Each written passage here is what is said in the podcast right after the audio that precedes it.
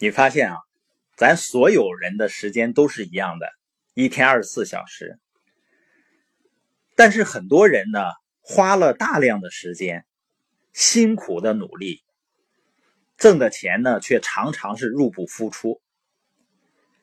而还有那么一些人呢，他们生活的自由自在，却获得了大量的收入。那这些获得巨额财富的人，他懂得一个秘诀：财富呢，就等于杠杆他人的时间和他人的金钱。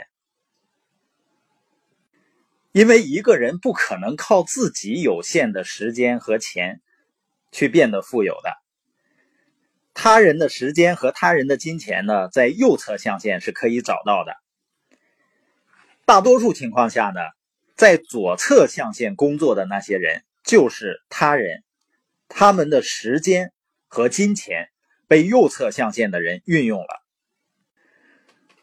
罗伯特清崎的富爸爸呢说，这个世界上最富有的人，都在不断的去建立自己的网络，建立自己的系统，给更多的人提供工作和发展的机会，从而呢让自己变得越来越富有。而大多数人呢，被教育着去找一份工作，成为富人或者政府网络的一部分。那是不是意味着右象限的人是在利用人们呢？实际上，真正的企业家呢，他是通过搭建一个平台，创造一个系统，给更多的人提供工作机会的同时，让自己有了更大的发展。所以，成功呢意味着扩大系统，并雇佣和与更多的人合作。换句话说呢，你工作的越少，挣的钱却更多，享受的自由时间也更多。我和我爱人呢，愿意花时间在一个国际企业的平台上去建立营销企业，而不是去做一个所谓的自己的 S 型生意。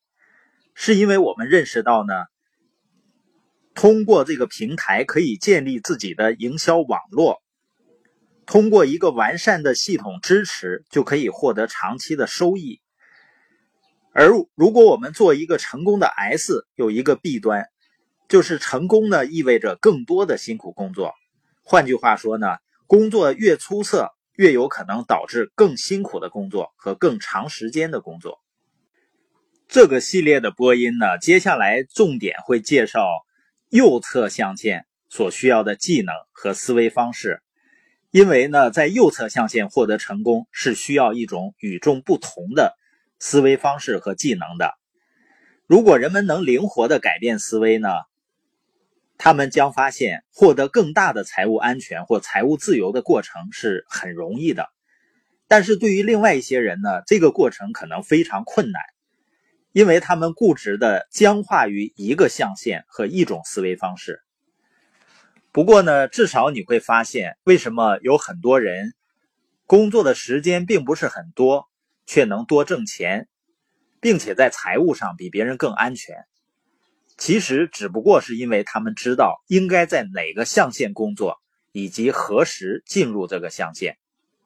现金流象限理论呢，并不是一套你必须遵循的规则。他能指导的只有那些想要运用他的人，因为他指导了我和家人走出财务困境，获得财务安全和一定程度上的经济和时间自由。因为我们不想把自己生命中的大部分时间都用在为钱工作上。清奇呢，对财商的定义不是你挣了多少钱，不是你挣钱的能力。而是在于你让钱为你工作多久，和建立一个系统为你工作的能力。